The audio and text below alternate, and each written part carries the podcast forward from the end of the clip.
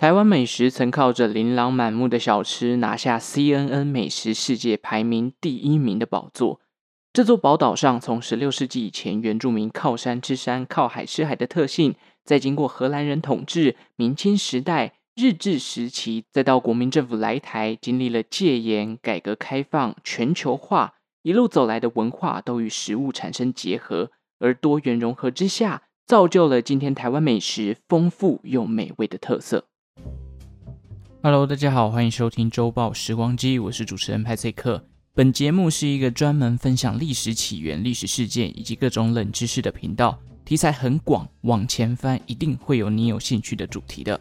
哎，很快端午节又来了，原本前几个礼拜那个气温还在二十度上下徘徊，没想到就在一瞬间飙破三十度，所以那个古人所说的那种二十四节气真的是智慧的精华哎。下礼拜六月六号又遇到芒种嘛？哎。大家知道芒种不是只是单纯的抖音歌，嘿，它还是二十四节气之一哦。通常象征着这种典型的那种夏季气候，又闷又热又湿的那种季节型的气候要来了。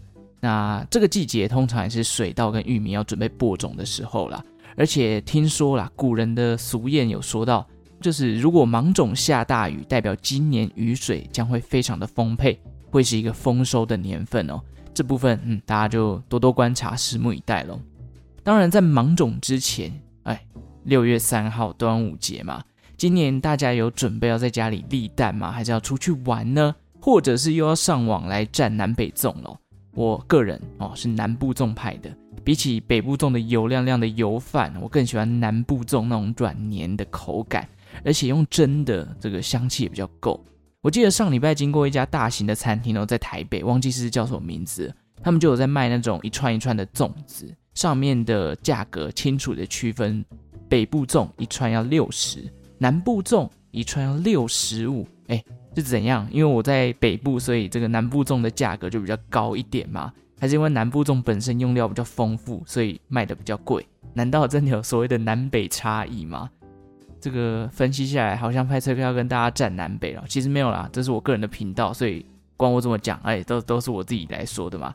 当然，如果你想要我宣扬北部种的好，你也可以抖内我。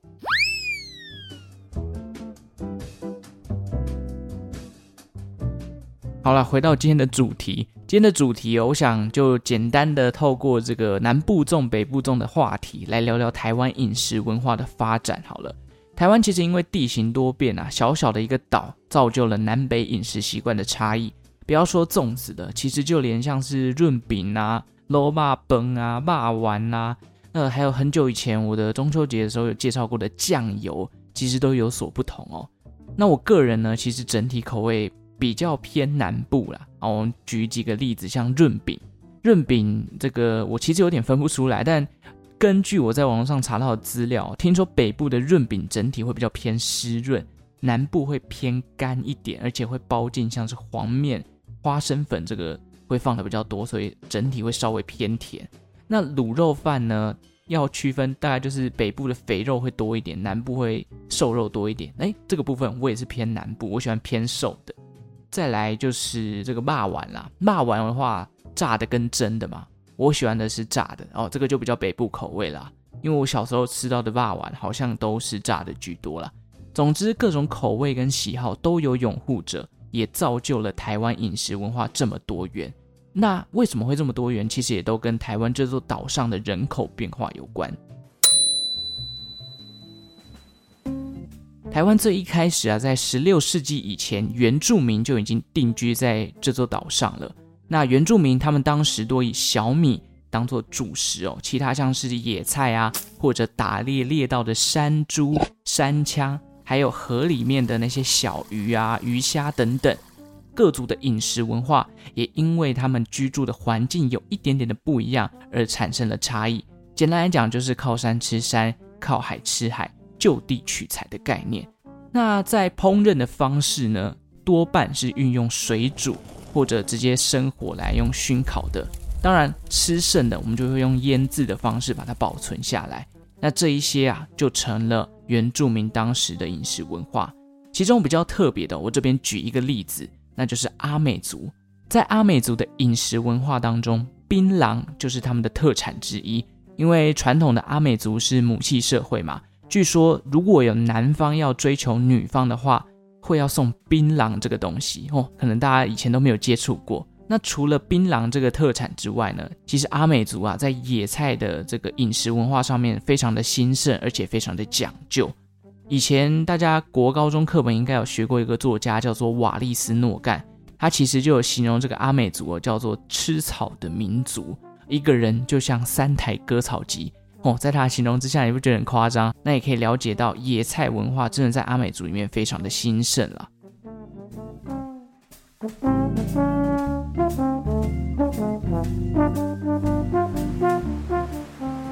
后来，除了原住民之外，欧洲的荷兰人也来到了台湾。大家历史课应该都有学过嘛。而且荷兰人当时招募了不少的汉人来台进行开垦。那这个时期啊，荷兰的东印度公司也将台湾设定为重要的贸易转运站。除了生产稻米跟蔗糖之外，同时间呢，也从国外引进了不少的产物，譬如说地瓜啊、番茄啊、胡萝卜啊、莲雾啊。还有这个台南非常有名的虱目鱼哦，也都是在这个时期慢慢引进到台湾这座岛上的。直到荷兰人遇到了郑成功哦，郑成功来台对抗他们。听说在对峙的过程当中啊，除了这个很残忍的战争之外，台湾的平民小吃蚵仔煎哦，也在这个时候被发明出来了。没想到这两个当中竟然有连结，主要是因为什么原因哦？荷兰呐，当时为了要断绝这个郑成功军队他们的粮食。就故意把他们种植的稻米先收割起来，然后藏在他们的城堡里面。结果呢，哦，郑成功的军队没东西吃，没有稻米可以用，他们只好从这个沿岸收集一些鹅啊，然后混一些这个韩籍混，就变成了我们现在所熟知的蚵仔煎。当然，现在的蚵仔煎好像多半都是用太白粉啊，可是其实传统上的蚵仔煎是用地瓜粉去制作的。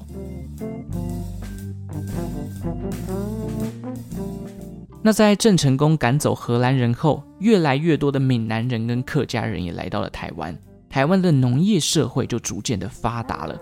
加上郑家父子在台湾将汉人的文化带了进来，后来清朝占领台湾，一些基础建设也慢慢的累积，更多中国东南沿海的，比如说漳州人啊、泉州人也渡海来到台湾。这时期的饮食风格啊，就主要发展成了所谓的闽南菜系。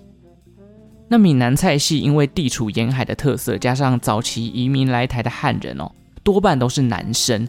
那男生吃饭呢，基本上比较多是假抽罢啦，啊，希望这个食品可以耐放，一个简单的鱼可以吃好几天这样子。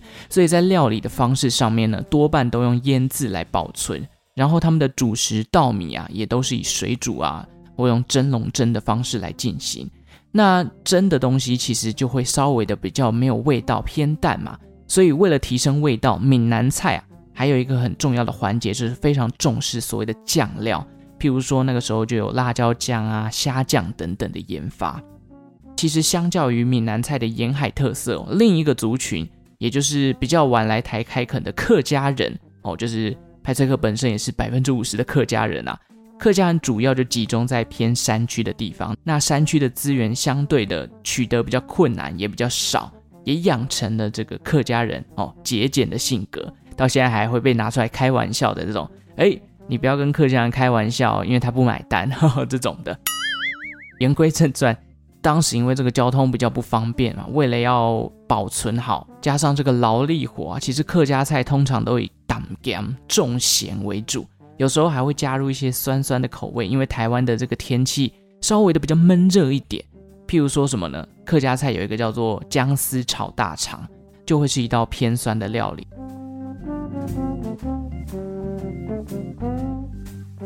好，所以海边有闽南菜系，城镇也有闽南菜系，往山区一点走有客家人的菜色，也有原住民的风味餐。后来台湾啊，因为清朝在英法联军的围攻之下，开放了通商，贸易也逐渐的转为外销哦。那洋人呢，也开始进到了台湾这座宝岛，整个岛上的重心也从南部开始慢慢移往北部，饮食的文化当然也因为洋人来台而变得更加多元了。因为这个开放通商之后啊，经济条件啊跟经济的发展变得越来越好，吃饭就不再只是吃饱那么简单了，而且越来越多的文人雅士跟国外的商人，这些呃社会阶级稍微高一点的人，他们会有应酬的需求，那自然而然在饮食的仪式感上面就会有所要求了。随着这个士绅阶级越来越多，餐厅、茶楼、酒楼也逐渐兴盛。后来到了甲午战争之后啊，日本人开始统治台湾，这五十年的时光啊，台湾的在地饮食文化又融入了新的特色。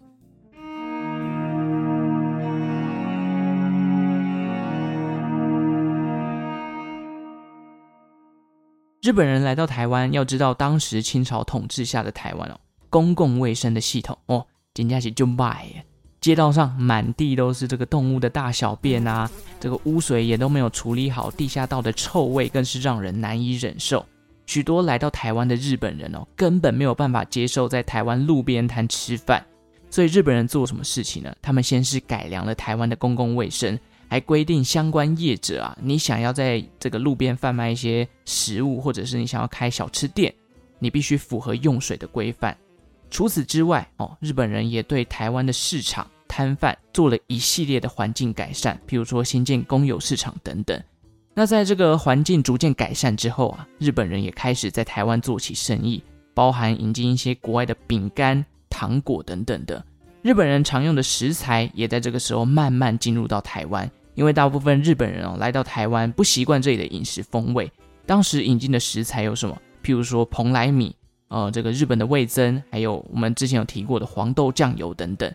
后来，日本人的饮食文化也慢慢传进到台湾，譬如说有红豆面包啊，或者是比较冷盘的生鱼片、关东煮等等，这些都在台湾慢慢的发展起来。举一个比较呃有特色的饮食行为啦，其中像是吃牛肉哦，这个很有代表性，因为其实大家都知道汉人早期是农业社会啊，对于牛只在耕田上的功劳，他们是有点。不好意思去吃牛肉啊，因为人与牛的感情也非常的浓厚，甚至有一些汉人对于吃牛肉有很多的禁忌跟传说。事实上，日本人早期也是一样的，不过因为日本人经历过了明治维新哦，新式的饮食文化改变了这个传统的习俗，以至于才有了吃牛肉的行为。这个在日治时期的中后期啊，台湾部分的汉人留学生也开始慢慢接受日本人吃牛肉的这个饮食行为。总之呢，哦，日本人统治台湾的这段期间，岛内的文化产生了各种的融合，外面披上的是日本文化的皮，而最里头，台湾人还是保有了汉人自有的风格。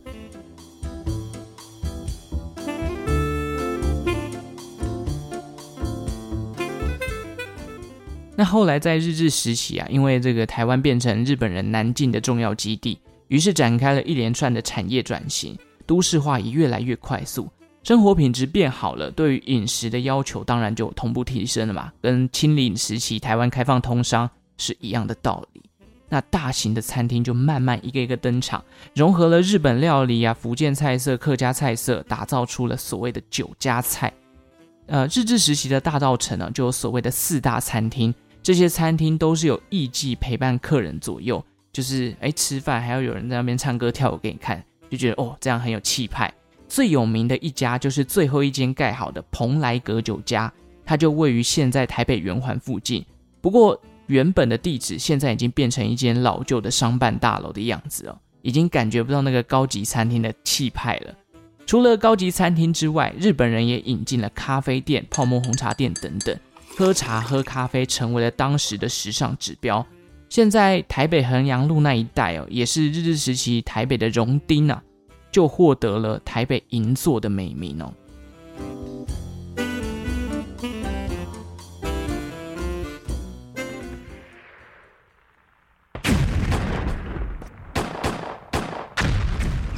日本人战败之后，国民政府来台，台湾经济遭遇了超级严重的通膨，底层的人民又只能回到吃地瓜的苦日子。饮食文化上呢，哦，在此时也因为国民政府的高官来到台湾之后，又出现了新的变化。譬如说一些北方的面食啊，还有那些原本的高级餐厅，日本人走了之后，开始有一些国民政府的高官接手，就变成了他们的用餐地点。到了台湾进入戒严的时期啊，经济条件越来越差，大型的餐厅开始纷纷倒闭，反而是什么？这些庶民小吃的文化越来越兴盛了。因为就算经济再差，你还是要吃饭嘛。就像现在通膨那么高，你也你也不会因为一个便当涨到一百块，你就说哦，我一辈子都不再吃便当了。基本上不可能。所以小吃文化的兴盛，某种程度是因为经济条件变得比较差。那这也造就了后来小吃成为台湾特色的原因之一。随着台湾的经济逐渐好转哦，原先的闽南口味也因为外省人越来越多的关系，在小吃上也开始出现了变化。譬如说什么？馒头啊，这个饺子啊、馅饼等等，做了一个呃饮食文化的融合。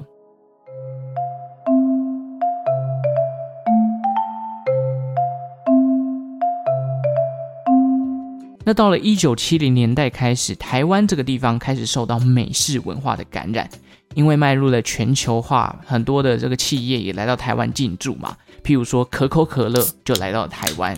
那素食文化的出现，也在一九七四年，顶呱呱哦，正式的在台湾开幕了。到了一九八四年，十年后，麦当劳也来到了台湾。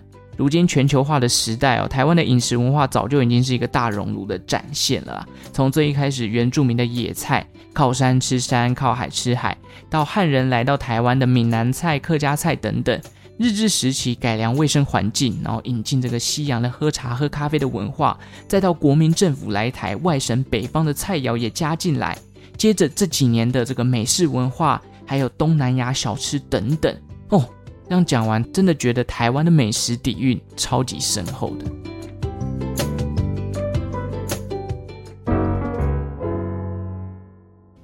好，以上算是简单的说明了一下台湾饮食文化历史的发展啦。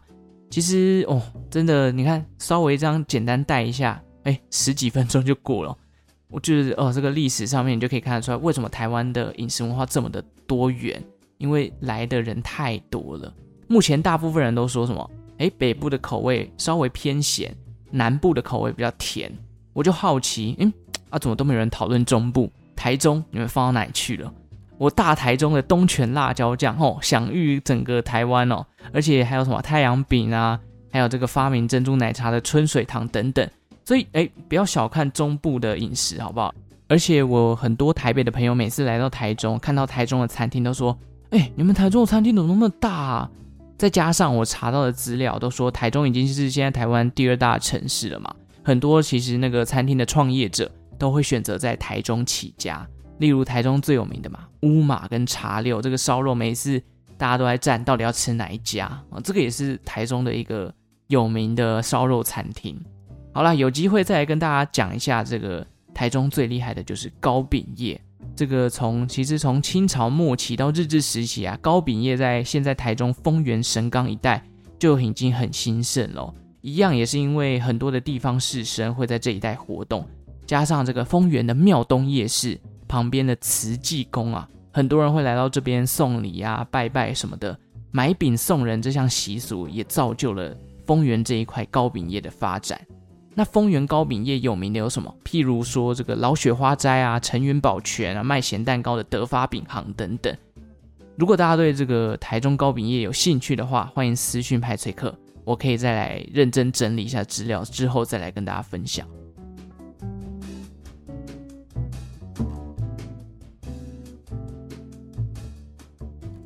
以上就是这一集的内容了，在此先预祝大家端午连假愉快，也欢迎斗内派翠克，让派翠克有粽子可以吃。你知道异乡游子要在北部吃到粽子哦，就觉得好贵哦，值得吗？如果是人家送我的，我感觉会比较开心一点。好啦，不过粽子的热量很高，我还是觉得适量就好，尤其肠胃不好的人，一次不要吃太多颗，你会觉得你的胃怎么胀得这么夸张。那如果端午连假大家有要出门玩的话，也请小心防疫哦。好，感谢大家今天的收听哦，欢迎订阅周报时光机。当然哦，你也可以到这个 Instagram 或者是 Facebook，甚至是下方资讯栏的表单来跟我分享，你爱的到底是北部粽还是南部粽？那如果你爱的是中部粽的话，派翠克由衷的佩服你，因为你真的是用生命在喜欢他。好，感谢正在收听的你，为我创造了一次历史的收听记录。那我们就下次再见喽，拜拜。